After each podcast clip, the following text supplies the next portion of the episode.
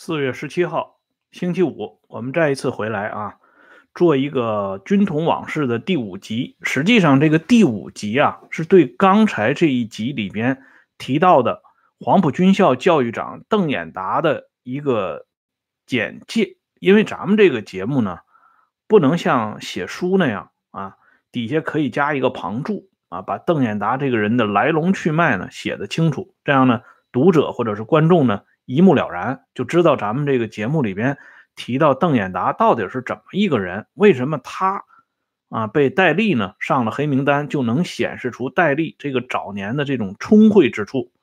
所以这个节目呢，要专门来做这么一期短暂的十几二十分钟，来专门讲一下邓演达这个人物。邓演达呢是生于一八九五年三月一号，他比周恩来正好大了三岁。是周恩来的兄长，周呢一直也是把邓演达看成自己的老哥。他是广东惠阳人啊。邓演达的名字是怎么来的呢？就是他爸爸呢是一个当地的秀才，可是这个秀才呢最喜欢看的是达尔文的这个社会进化论这套东西，特别相信物竞天择，适者生存，不适者淘汰。所以呢，哎，就给儿子起名叫邓演达。那那个达就是达尔文的达。那个演呢，就是《天演论》啊，严复翻译的那个《天演论》啊，说邓演达志呢，哲生，哲呢就是选择的择，生就是生存的生，所以叫邓哲生。邓演达的发迹呢，是源于粤军当时的著名人物邓铿，就是邓仲元的引荐，这样呢，他结识了孙中山，最后呢，投在粤军门下，做了粤军的第三团的团长。黄埔军校筹建的时候，邓演达脱下这个第三团团长的军装，啊，担任了黄埔军校入伍生学生总队总队长，开始呢逐渐掌握黄埔学生。邓演达这个人呢，与他同时代的这些国民党的啊一些重量级人物都有过回忆，比如说李宗仁的回忆录里边就专门介绍过邓演达。认为邓演达这个人极其左倾，而且呢工作非常狂热，而更为主要的是呢，啊，咱们的伟大领袖对邓演达非常推崇。一九六一年五月三号，毛在上海碰到自己的老朋友周古城，两个人在谈论这些啊这个历史上的事情啊啊谈论之中，这个毛泽东就想起了邓演达。说了这么一句话，他说：“邓演达这个人很好，我很喜欢这个人。”后来呢，周恩来在周恩来选集里边上卷专门有过一个讲话，其中呢就是这么提到邓演达的。他说：“邓演达这个人的人格很高尚。”啊，这样呢，通过毛周两个人对邓演达的评价，我们大致也能够看出这位黄校。教育长邓演达是个什么样的人？被毛泽东喜欢的人，你想想能是什么样的人？而被这个具有严重这个性格缺陷和精神分裂的啊，周恩来称之为人格很高尚的人，那这个人的人格到底怎么样？其实呢，也就是一目了然了。更主要的呢，还有一个人对邓演达格外青睐啊，这个人呢就是宋庆龄。我们都知道，这个宋氏三姐妹，除了这个宋美龄在私生活上边一尘不染之外，长姐宋霭龄啊，这个老二宋庆龄，那都是没办法啊描述了啊。这个具体的情节，我们就不想在这个节目里讲了，因为咱们跟这个东西没啥实质性关系。所以被这个宋庆龄呢非常看重的这个邓演达呢，这个人在私生活方面，其实呢也就可想而知了。啊，宋庆龄呢比邓演达大个一岁多一点不到两周岁啊。两个人呢，啊，这个出双入对的啊，关系一直很好。当然，你可以理解为这是一种革命战友的关系。如果呢，你理解成其他的，比如说横的关系，那咱们也没办法，不是？啊，不过呢，有一点可以证实，就是邓演达死了以后，这个消息传到宋庆龄耳朵里边，宋庆龄呢当面。当着蒋介石的面把桌子给掀了啊！这个是痛不欲生啊！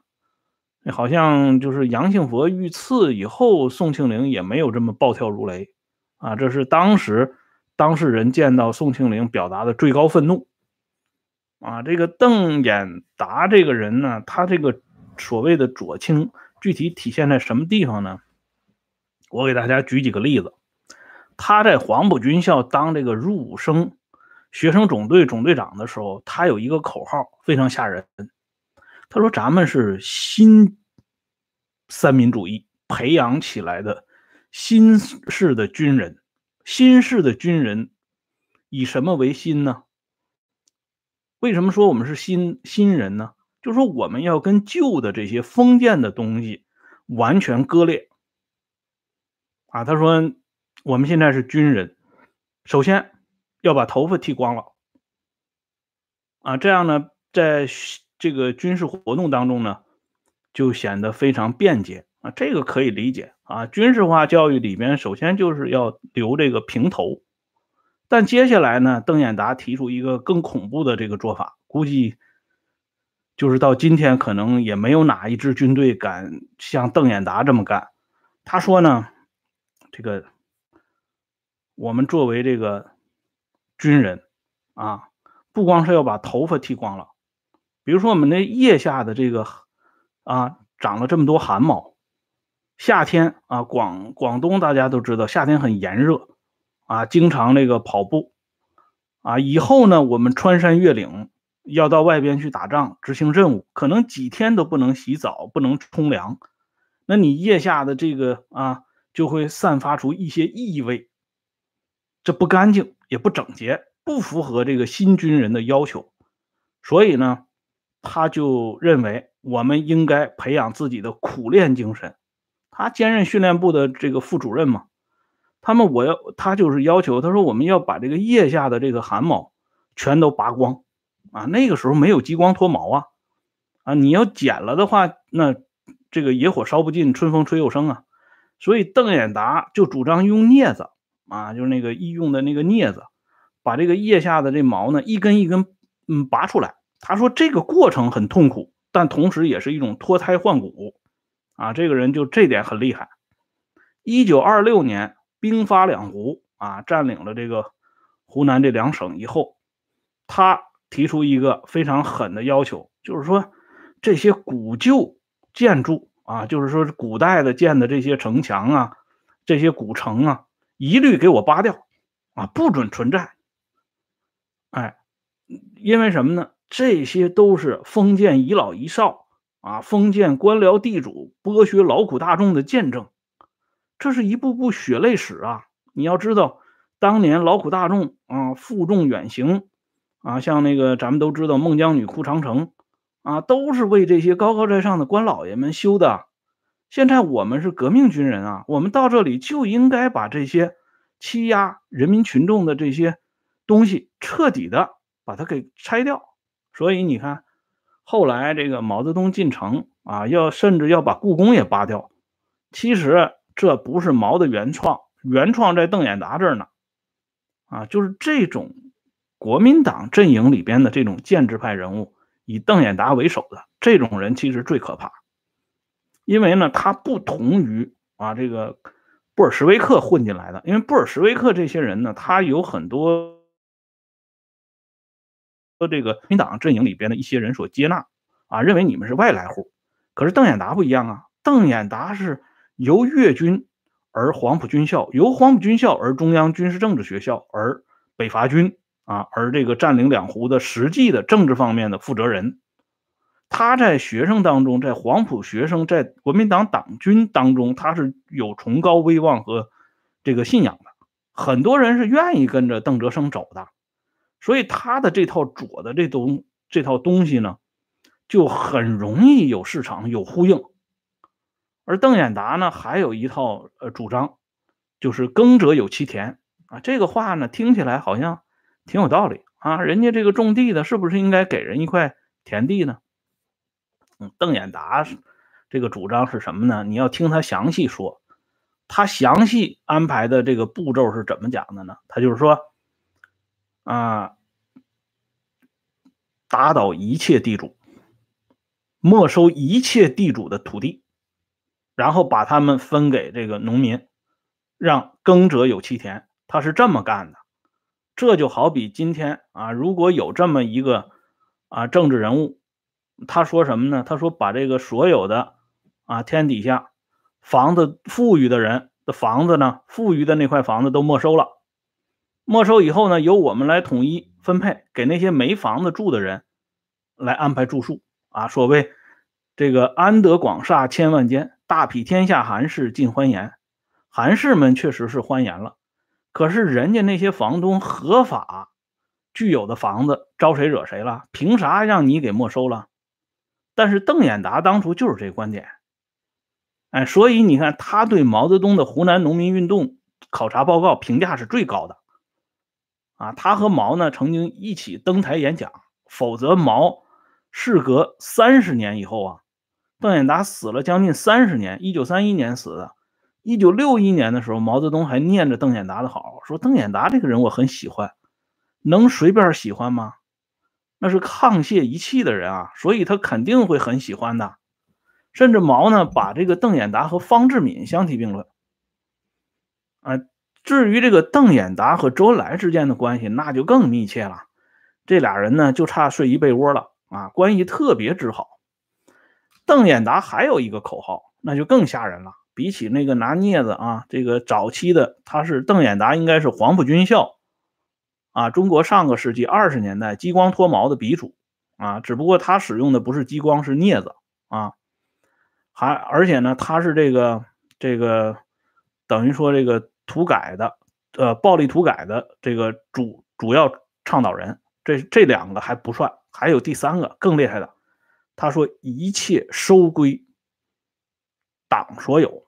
党权高于一切，啊，这这话其实你要放在今天，咱也知道，东西南北中，党政军民学，啊，所有都由党来指挥，由党来控制，啊，都是要听党的领导，这不就是党权高于一切吗？人家邓演达这是在一九二六年、二七年就喊出来的口号啊，距今差不多将近一百年了。啊，没想到邓演达的徒子徒孙还是这么多，所以这个人了不得！啊，啊所以他在整个国民党阵营里，真的只有这个人敢跟蒋介石叫板。蒋介石对邓演达的忌惮也很深，因为这两个人他都有相同的，啊，几乎有相同的背景、相同的履历，而且邓演达在粤军里边的地位不输于蒋介石。更主要的是，邓演达掌握的黄埔学生。跟蒋介石有交叉呀，比如说蒋介石最喜欢的学生莫过于陈诚，可是陈诚呢，那是对邓演达非常敬畏的啊。他通过阎立三和邓演达搭上关系，那对邓演达那是五体投地呀。所以你想想，这个人他跟蒋介石争学生，那就是争天下呀。而且呢，蒋对邓演达是几次的。啊，原谅几次的退让，但是邓演达呢，就是死活不放松。他对邓这个蒋介石基本上是咬定青山不放松啊。哎，而且呢，邓演达后边他之所以啊被这个在三一年被搞掉，大家看到公开的史料是被叛徒陈敬斋出卖，然后被这个国民党当局逮捕。最后被暗杀。其实整个的这个过程，跟周恩来，或者说跟周恩来背后的幕后老板斯大林有直接的关系。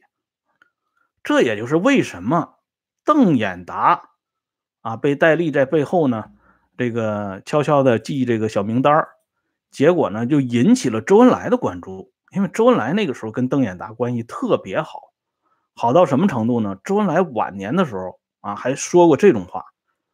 就是大革命失败了，为什么失败？一个重要的原因就是我们低估了邓演达的力量。我们那时候把汪精卫推出来啊，推汪精卫为首，这个是我们策略上的一个失误。那个时候，如果我们把邓演达推出来，那结果可能就不一样了啊。这是周当时说的一句原话，可见周跟邓演达之间的这种关系。所以邓演达身边发生什么大事小情，周是最容易关注的。这就是为什么戴笠这么一个学生啊，能够一下子进入到这位东征军总政治部总主任的眼帘当中。所以今天这个第五集呢，主要是做这么一个铺垫。哎，好了，今天这个小节目呢，就先说到这里。下一集呢，我们将集中讲到这个戴笠、邓演达和周恩来这个三角关系，包括顾顺章。啊，谢谢大家，再见。